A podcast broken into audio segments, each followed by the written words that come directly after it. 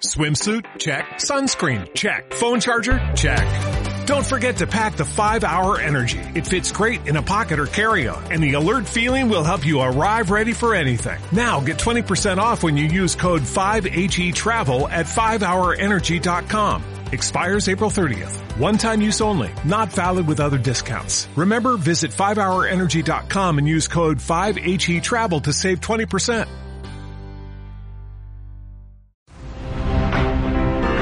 Aquí comienza Unisabana por el Mundo, un espacio de opinión para entender las causas y los efectos de los acontecimientos que impactan al mundo. Con Fernando Suitanich y Carlos Pinedo. Bienvenidos.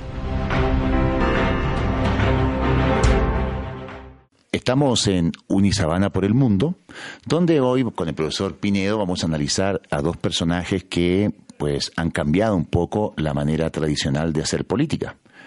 Nos estamos refiriendo al presidente de los Estados Unidos, el inefable Donald Trump, y al reciente primer ministro del Reino Unido, que eh, Boris Johnson. Ese señor tan peculiares. Bueno, un saludo para toda nuestra audiencia. Gracias, Fernando, por invitarme a este espacio. Lo primero que tenemos que tener presente cuando analizamos al señor Trump y al señor eh, Johnson es que estamos hablando de dos neoyorquinos. Estamos hablando de dos neoyorquinos con eh, similitudes en sus formas de hacer política, de contestar al sistema desde una posición de derecha, por supuesto, desde una posición conservadora, pero eh, con un eh, lenguaje mediático bastante, bastante peculiar. Eh, si bien entre estos dos neoyorquinos, insisto, eh, hay una diferencia significativa de, edades y de profesiones, uno un empresario, otro periodista de, base, con formación en periodismo económico y tal, eh, vemos muchas similitudes que están de moda en la forma como los políticos en este momento del siglo XXI están manejando sus agendas. Eh, indudablemente, pues son personajes que hace 10 años atrás serían bastante exóticos bastante exóticos, pero últimamente con presidentes como el de Filipinas, el de Hungría, eh, Bolsonaro, eh, ya no son exóticos, como que ya son parte de la vida diaria. El mismo presidente del Salvador. Habrás visto una selfie en, el atril de, la Asamblea General de Naciones Unidas. Todo esto eh, nos está mostrando que los políticos tienen que reinventarse. Y una forma de reinvención es cómo manejan eh, su imagen y cómo manejan sus eh, intervenciones. Sin embargo, lo que realmente interesa de un político son sus acciones políticas, su actuar político. Pero, y, en ese sentido, mm, vemos que estos dos personajes obedecen a una eh, misma línea discursiva. Ambos son anti-Europa, son eurofóbicos. Eh, bueno, Donald Trump siempre ha dicho que las relaciones con Europa hay que replantearlas, que por qué mientras los europeos gozan de un estado de bienestar mayor que los ciudadanos norteamericanos en cuanto a salud y educación, o sea, la salud y la educación en Estados Unidos es privativa y costosa, los europeos se lo tienen solucionado, pero Donald Trump, y quizás esto tiene razón, ¿eh? dice, pero nosotros más encima invertimos plata en defenderlos ustedes a través de la OTAN, o sea, no solamente viven mejor, sino que nosotros los defendemos. Oiga, pongan más plata en su mini OTAN, ayúdenos a colaborarnos, no podemos defenderlos yo siempre, que usted es experto en esto. Y en algún momento Angela Merkel dijo, tenemos que estar atentos porque de repente los intereses norteamericanos no van a coincidir con los nuestros. ¿Y quién nos va a defender? Ya Donald Trump los amenazó. Y Boris Johnson tampoco quiere Europa continental. Claro, pero no la quiere en otro, pero, pero en otro sentido. Exacto. Usted, profesor Fernando, ha descrito la posición norteamericana. Que tiene algo de razón. Que ¿eh? tiene, que tiene por supuesto, tiene parte de razón. Pero claro, es que en Europa era donde se libraba la gran batalla por definir cuál modelo de búsqueda de la felicidad era mejor, o el socialista o el, o el capitalista. Y los europeos ganaron esa batalla creando esos grandes estados eh, de bienestar soportados por sus grandes y bollantes economías capitalistas. Ahora, ¿Cuál es la, cuál es la visión eurofóbica ya desde la óptica británica? Los norteamericanos, por supuesto, nosotros los hemos pagado, los hemos subsidiado, les ayudamos a salir de sus crisis y ahora ustedes viven mejor que nosotros. Esa es como una posición muy, muy interesante y en gran medida cierta.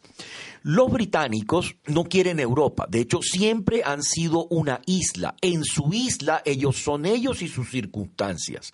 De hecho ni los romanos conquistaron completamente eh, ni Hitler ni Napoleón. Hitler ni Napoleón, justamente porque están aislados. la mentalidad británica es una mentalidad insular. Cuando comienza Europa a saldar sus diferencias después de la Segunda Guerra Mundial, cuando comienza eh, a desarrollarse la Unión Europea, que se basó obviamente en los tratados, claro, eh, en los tratados del acero y del carbón y todo esto, eh, hay un momento interesantísimo de, de, ese proceso ya cuando la Unión Europea iba, iba hacia arriba, y estaba de primera ministra, por supuesto, Margaret Thatcher. Margaret, Thatcher, en un determinado momento de, de, esa integración europea, dijo, miren, eh, Gran Bretaña no puede estar ahí porque esa Unión Europea va a ser un circo dirigido por Francia y Alemania. Y un británico no va a un circo franco-alemán. ¿eh? Y, y esto, estoy hablando de Margaret Thatcher, años 80, 90. Ahora, imagínense todo lo que ha costado cambiar esa visión insular de Gran Bretaña para llevarlo a una Unión Europea eh, de forma precaria, porque si algo funciona en la Unión Europea es la zona euro, a la cual no pertenece. Eso es un simple mercado común. Es un simple mercado común. Y le han puesto un nombre rimbombante, pero ahí hay cooperación, hay integración solamente en, mercado común y políticas agrícolas. El resto es cooperación y voluntad. El resto es cooperación y voluntad. Y la verdadera cooperación en seguridad está en manos de la OTAN, porque la Unión Europea no tiene un sistema de seguridad. Han intentado, ¿no? Han intentado, pero si nadie quiere poner dinero, pues obviamente que no va a funcionar. Y además eh, se vio en el conflicto de Irak que no hay una política exterior tampoco, porque Inglaterra dijo que sí, España dijo que sí, Italia dijo que sí, Polonia dijo que sí, pero Alemania y Francia dijeron que no, ¿se acuerda? Entonces no, no han podido lograr una política exterior de la Unión Europea. Hay un tipo ahí que es encargado de los asuntos exteriores de la Unión Europea, pero son cargos simbólicos, como muchos. Simbólicos. Y es que los mismos europeos se dan cuenta que en Europa se hace lo que diga Francia y Alemania como ha sido en todos los 500 años de, de, modernidad. Entonces también la Unión Europea es un sistema excluyente donde se convierten en satélites de Francia y Alemania los demás miembros de la Unión Europea. Y no pensarán Francia y Alemania que Gran Bretaña será su satélite y, comenzará a obedecer las órdenes en la Unión Europea. Entonces, lo que estamos presenciando es una realidad. Fíjate tú que el carácter insular de Inglaterra, en este caso específico, ha marcado un poco la historia de Europa. Piensa tú que Inglaterra ya era Estado-nación en 1215 con Juan sin tierra, España no existía, eran reinos, Italia y Alemania no pensaban existir todavía. Eh, quizás eh, eh, en Europa el Estado-nación, la pertenencia a un terruño, lo tenía Inglaterra. Segundo. Y Francia. Y Francia. Segundo, los ingleses empiezan a limitar el poder de Juan sin tierra a través de la Carta Magna en el siglo XIII, algo que los franceses intentarían recién hacer 600 años después. 1789. O sea, en 1215 ya se habló de un parlamento, de limitar el poder del rey, que los impuestos son consensuados con los señores, que después pasarían a ser el embrión del sistema parlamentario. O sea, también había un adelanto político de 500 años. Es más, en algún momento se contaba la anécdota de esa idiosincrasia inglesa que se bloqueó el, paso por el Canal de la Mancha y los ingleses decían que Europa estaba aislada, no que Inglaterra estaba aislada. Claro, sí, sí, eh, eh, es una visión. Entonces, lo que encontramos mm, es una conjunción eh, de intereses.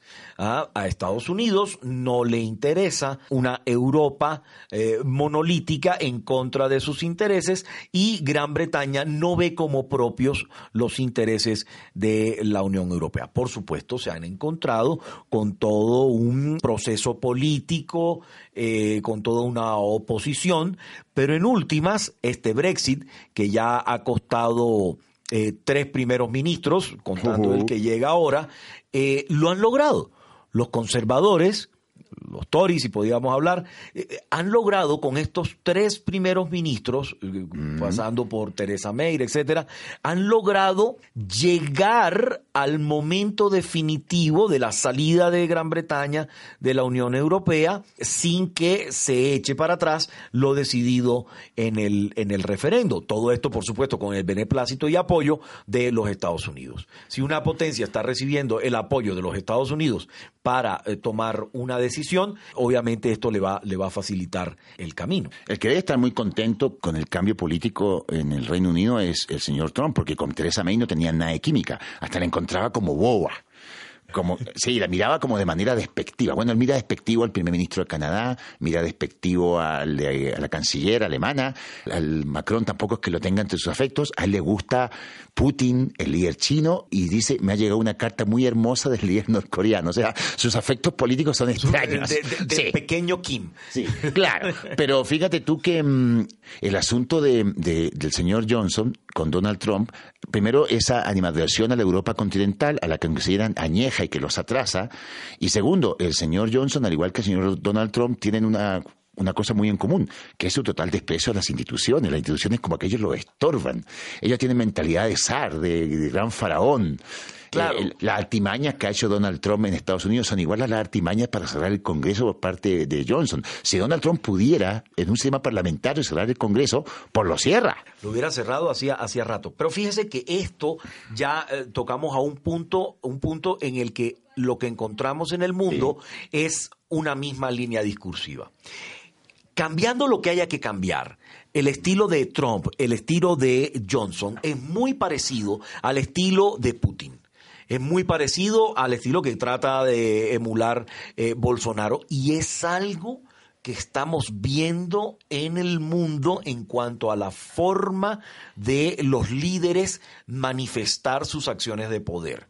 Unas acciones de poder autocráticas que desconocen ah. instituciones democráticas porque en últimas eso es lo que quiere oír el electorado, es lo que la población, la masa o la ciudadanía, dependiendo de cómo, cómo queramos tomarlo, quieren escuchar tristemente en este momento de la historia. Estamos viendo un retroceso generalizado de la cultura política. Eh, enseño yo a veces en mis clases que cuando la política se personaliza se degrada. Mm. La política son ideas, la, política no son personas. Estas figuras que van desde Trump hasta Johnson, pasando por Bolsonaro y todos los que quieran, ya, cierran congresos hasta en Perú. ¿eh? Ya se toman medidas eh, de, de, facto contra los poderes democráticos, contra la separación de poderes, hasta en Perú. Esto es algo común y es algo que viene sucediendo desde hace algún tiempo en el sistema internacional. Eh, fíjate tú que si estamos, si analizamos el, tema de la democracia y vemos que en democracias como, bueno, que en algún momento fueron referentes, como Estados Unidos, la, como la democracia británica. Claro, o sea, porque eh, algunos baches hubo en España, algunos baches hubo en Italia, algunos baches hubo en Alemania, algunos baches, algunas grietas democráticas. Sí, sí, eh, lapsus. Lapsus. Pero, pero aquí estamos hablando de democracias que servían de ejemplo. Y, y, y, últimamente estamos viendo que, por lo menos en Estados Unidos, hay una institucionalidad que, que ataja a este señor eh, Donald Trump, que por lo menos hay una separación de estados, una separación de poderes que atajan un poco a este señor que es un poco desaforado y un poco eh, ajeno a las instituciones. Pero ahora estamos, estoy preocupado también que el, otro líder de esta gran potencia política también es un poco desaforado. O sea, y veo, y veo también lo que pasa en estas potencias eh, democráticas de segundo orden como Ecuador, Colombia, Argentina, Brasil, Perú. Perú. Oiga, ¿no estaremos entrando en una especie de crisis de la democracia? La democracia está en crisis ¿Eh? desde hace bastante tiempo. De hecho, hemos hablado en estos tres capítulos de, de, de, de nuestro programa y el tema es recurrente, el tema es recurrente. La democracia está en crisis, la democracia no está entendiendo a, a, a, los ciudadanos, no está respondiendo a los quereres de los ciudadanos y se está enfrentando a retos para los cuales no está preparado su andamiaje eh, jurídico legislativo. De hecho, volviendo a, a la situación del Brexit, si analizamos cómo el referendo para salirse de la Unión Europea triunfa en Gran Bretaña, lo que nos encontramos es uno de los grandes procesos, no quiero usar el término, pero no encuentro otro, de fraude electoral del siglo XXI. Claro, porque estábamos preparados para eh, limitar la compra de las papeletas de votos y evitar el trasteo de ciudadanos de un lado a otro, pero no estábamos preparados para la manipulación de la psiquis de los votantes a través de Facebook. ¿Ve? Entonces, la democracia necesita generar nuevos procesos para mantenerse legítima y la tecnología y el tiempo va en contra porque va mucho más rápido. Estos señores llegaron porque sí al poder, llegaron por fenómenos muy particulares. Por ejemplo, Donald Trump en un país normal, con proceso electoral normal de voto popular, no habría sido nunca presidente porque Hillary le ganó por 3 millones de votos. Sí. Primero. Primero. Segundo, este voto del Brexit eh, los ingleses se lo tomaron muy a la ligera y muchos están arrepentidos. O sea, nos metimos en un lío porque no hacemos un, una consulta y retrocedamos para atrás y no nos metamos. O sea, antes del 2016, olvidémonos de que dijimos que queremos irnos y metámonos de nuevo. O sea, Claro, yo- porque claro. sí, se metieron que en un lío. Claro, y es lo que yo le digo, inteligentemente el Partido Conservador ha logrado con estos tres fusibles de primeros ministros llegar al momento sin que se dé un retroceso frente a lo que realmente origina todo, que es un plebiscito, ganado de forma pírrica. Claro, y además eh, una decisión tan trascendental tomada por un porcentaje ínfimo en relación a los que pierden. Una decisión muy trascendental para el futuro de un país, porque después se fueron dando cuenta que el discurso, el discurso anti-Unión Europea tenía un discurso eh, un poco engañoso. Eh, La Unión Europea se beneficia, el Reino Unido no gana nada estando en la Unión Europea, la Unión Europea es un zángano, es un zancudo que nos chupa la sangre desde Bruselas, pero no nos soluciona los problemas, estamos aportando más de lo que ganamos, estamos perdiendo, pero, pero no se dieron cuenta que había un montón de vainitas entre medio. Primero, el problema de Irlanda. El problema de Irlanda es que la frontera va a ser cerrada porque hay una Irlanda que no va a pertenecer a la Unión Europea, la del norte la protestante y la otra sí la católica. Segundo, Escocia quiere seguir perteneciendo a la Unión Europea y el Reino Unido se va a retirar. Tercero, el carácter migratorio de estudiantes y trabajadores del Reino Unido en Europa continental y los continentales en el Reino Unido. Cuarto, los tratados de libre comercio firmados por el Reino Unido perteneciendo a la Unión Europea. Y quinto, las empresas que ahora no les va a convenir estar en Londres. O sea, si te empiezo a nombrar los líos que se vienen encima, que el 31 de octubre va a ser Va caótico. a ser, va a ser un desastre. Ah. Y esto lo explica perfectamente la periodista eh, británica Carol Caldwell. Ella, es, que fue la, la- la periodista que destapó todo este escándalo de Cambridge Analytica. La forma en que los británicos fueron manipulados, eh, en términos de la, de la periodista que estoy citando, para votar a favor de la, de- del vote leave, a, favor de irse de la Unión Europea, es algo de lo que los británicos ahora están tomando conciencia. Hay procesos judiciales que están destapando o destaparon toda esta situación y los británicos se están dando cuenta que posiblemente hemos cometido un terrible error. Y de manera muy inteligente, quienes se benefician o quienes tienen en su agenda la salida de Gran Bretaña al Reino Unido han podido llegar a la fecha límite sin que haya un retroceso a esta decisión. Y fíjate que viendo eh, las características de edad de los votantes, los que están más en contra y los que se sienten más perjudicados son justamente los jóvenes a los cuales se le abre un sinfín de posibilidades perteneciendo a la Unión Europea, laborales y educativas, porque al Reino Unido al desaparecer de la Unión Europea pierden eh, eh, acceso a becas, Ningún acceso joven, ningún, ningún, ningún otro joven británico No. podrá En la irse- Complutense, irse en la a París, irse a no Roma. acceder a becas No. del Plan Erasmus. Por ejemplo, ya los viejitos que están en la mecedora leyendo el periódico eh, ya no, no tenían interés en, en vincularse con Europa, pero la gente joven es la gran perjudicada con esta vaina.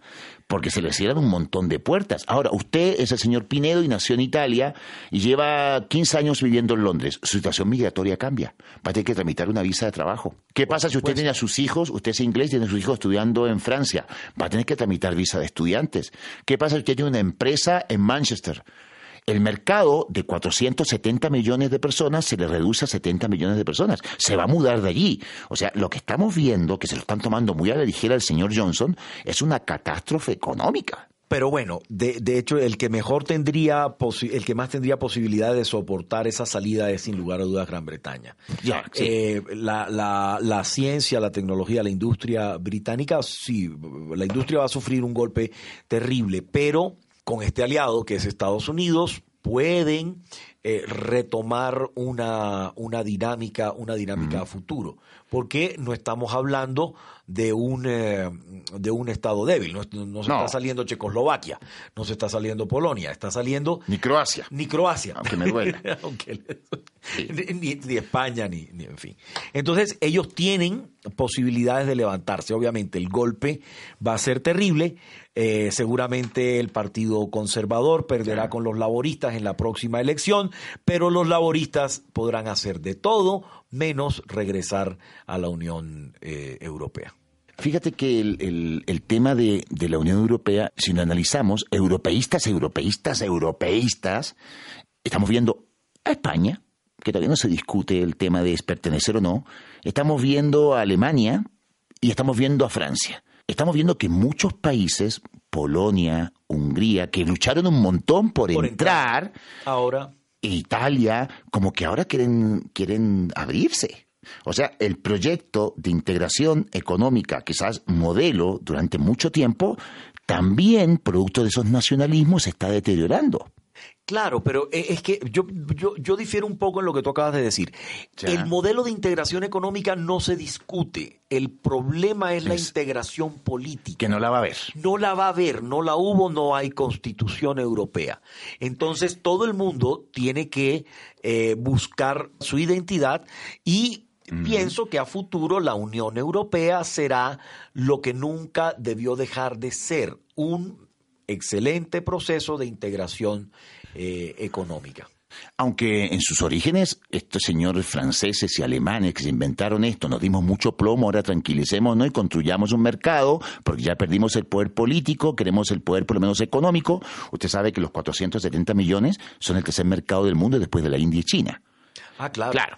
Pero fíjese usted que mm, yo creo que el objetivo principal y general y, el embrión era una integración política y económica. Y hasta algún osado, leí por ahí, hablaba de un Estados Unidos de Europa. O sea, que California fuera Washington como España Bruselas. Claro, pero ese es el sueño eh, europeo del Sacro Imperio eh, romano-germánico. Era esa integración en una sola unidad política de Europa, que ha sido su, su, su referente eh, durante, durante siglos pero está claro, y la historia nos ha demostrado, que las sociedades europeas son tan disímiles que pensar en una integración política es una, es baladí, es una quimera, es un sueño. No, no, no se va a lograr. No se logró cuando había unidad eh, religiosa, mucho menos, y mucha menos población, mucho menos ahora con la Torre de Babel en la que se ha convertido el viejo continente. Eh, realmente, eh, pues estamos, estamos en presencia de, dos líderes que rompen los moldes. Eh, Donald Trump tiene una facilidad para meterse de un lío en otro de impresionante. salirse de ellos. Parece, parece un niño pequeñito y se sale, oye. Y yo no, y yo, y yo no me, y yo no me atrevería a decir que este señor Johnson y este señor Donald Trump tienen corta vía política. No. bueno, Donald Trump ya tiene unos limitantes por edad, pero un hombre como Johnson, de 55 años, va a dar mucho de qué hablar de aquí a futuro. Bueno, fíjese que en, en, Europa, en general en, en la Europa, yo ya hablaría de que hay una Europa que se porta bien o una Europa eh, juiciosa el Pedro Sánchez uno puede estar de acuerdo con él o no, pero es un líder moderado normal. Sí. Es socialista, pero es un líder, un tipo decente. Sí, sí. Angela Merkel es... Como diría mi abuelo, socialista pero de fiar. Claro. Angela Merkel es el único faro eh, moderado y, civilizado. Porque Macron como que... La, antorcha del, mundo libre. Qué lástima que se va. Qué lástima que se va, porque lo único que, va quedando ahí. En Italia es un circo. Siempre. Siempre. Siempre. Italia es un circo y el señor Macron, pues, es un tecnócrata que no percibe mucho su realidad, es un tipo de oficina, un, ejecutivo que no tiene mucha sensibilidad política y que va de un lado para otro. Yo no Sienta la mesa con Trump. Eh, claro, ese señor es de derecha, ese señor es de izquierda, eh, reprime, pero entiende. Entonces, los líderes que van quedando en esa Europa grande son Angela Merkel, y Angela Merkel, y Angela Merkel. Y nada más. Y Angela Merkel hasta dentro de un año y algo. y quizás quien llega en Alemania. No, puede ser ah, eh, una derecha fuerte, podría ser otro tema de otro, de otro encuentro, analizar el futuro de Alemania en esta coyuntura o cómo será Alemania en la era post-Merkel. Yo propongo para el próximo programa, que ya estamos en el límite, un tema muy interesante que es la lucha que estamos percibiendo en el mundo entre nacionalismos, o le apuntamos al nacionalismo o le apuntamos a la globalización. Bien interesante, podría ser el... Porque veo que son dos fuerzas que se están repeliendo. Queremos integrarnos, pero queremos mantenernos nuestros nuestros, patrones. Hay un discurso antiglobalización y hay un discurso antinacionalismo. ¿Cuál va a triunfar? En Europa y en Estados Unidos y que fue el discurso que llevó a Donald Trump a la presidencia. Y que puede llevarlo a una reelección. Bueno, estamos despidiendo este programa. Fueron 25 minutos cargados de noticias internacionales que ah, desgraciadamente pasa muy rápido. Nos veremos en una próxima oportunidad con el profesor Carlos Pinedo, aquí con Fernando Suitanich al habla en Unisabana por el Mundo. Hasta luego. Aquí termina Unisabana por el Mundo, con Fernando Suitanich y Carlos Pinedo. Un espacio de opinión para entender las causas y los efectos de los acontecimientos que impactan al mundo. Dale más potencia a tu primavera con The Home Depot. Obtén una potencia similar a la de la gasolina para podar, recortar y soplar con el sistema OnePlus de 18 voltios de Ryobi desde solo 89 dólares. Potencia para podar un tercio de un acre con una carga. Potencia para recortar el césped que dura hasta dos horas. Y fuerza de soplado de 110 millas por hora. Todo con una batería intercambiable. Llévate el sistema inalámbrico OnePlus de 18 voltios de Ryobi. Solo en The Home Depot. Haces más. Logras más.